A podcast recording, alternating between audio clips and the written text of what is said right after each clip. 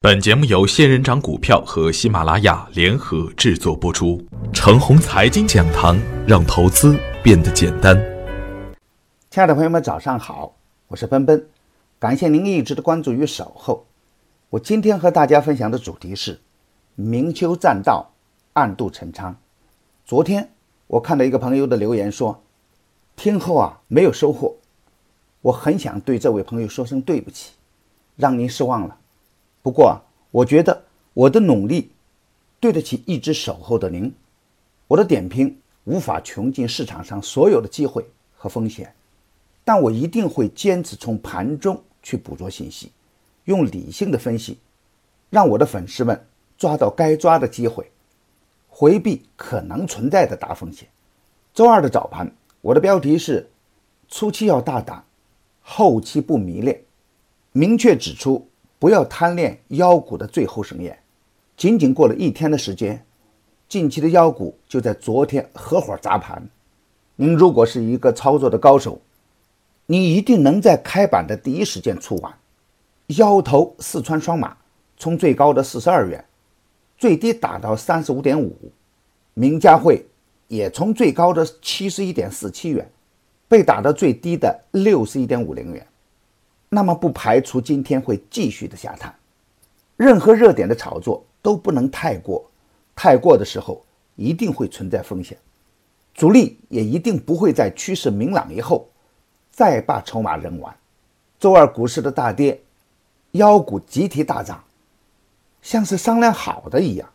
为了不让大家对市场失去信心，我才会在昨天的早盘提醒到：金矿到处有，看你怎样挖。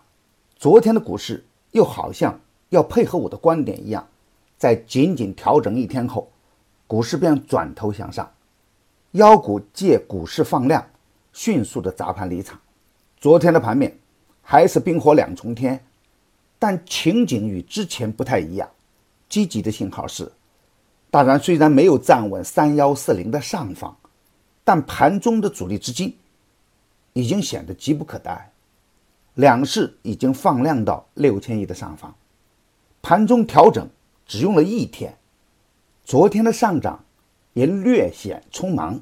虽然妖股出现了调整，不排除新的妖股粉饰登场，涨停板的数量在增多，底部启动的个股没有回头的迹象。这几天我也一直在点评券商，券商股昨天也在放量上涨，券商就是冲关的主要力量。在量能没有充分放大的前提下，券商走的是脉冲的路线，把握节奏才是关键。人心思涨才是接下来行情的主要力量。停牌本来就应该视为利空，停牌后还猛涨，似乎指明了炒作的方向。前期在早盘中点评的大恒科技，昨天收了一字板，逢低布局的朋友，到了转运的时候，三十河东。三是河西的转换时间其实并不长。昨天的盘面表面上是资金流向蓝筹的方向，大家一致的预期是深港通，再加上妖股的回调、证券的上涨、一带一路的狂舞、小创的走弱，一切都显得顺理成章。然而，昨天妖股的下跌，并不代表中小创的炒作风格的终结。大资金喜欢大盘股。这是正常的现象，许多的大盘蓝筹确实在底部积累了一定的上冲力量，但遗憾的是啊，大盘蓝筹现在还真不能就这样匆忙的大涨，因为人气还不够，力量还跟不上。反观中小创中调整充分的个股，一旦出现底部放量上冲，便会涨得欢乐而酣畅。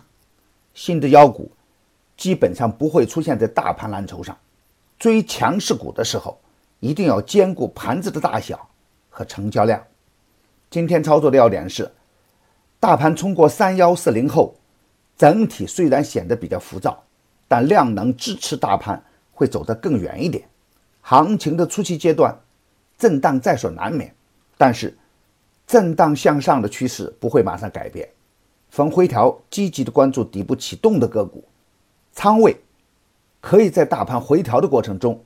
加到六到七成，可以逢回调配置量比靠前的证券。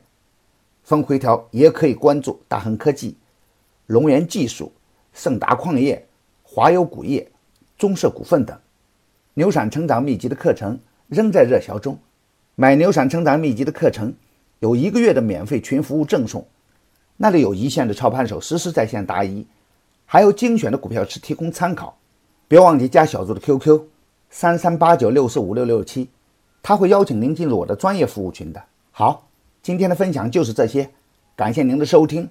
明天我还会在长虹财经讲堂静候，我们不见不散。感谢您的关注与点赞，谢谢。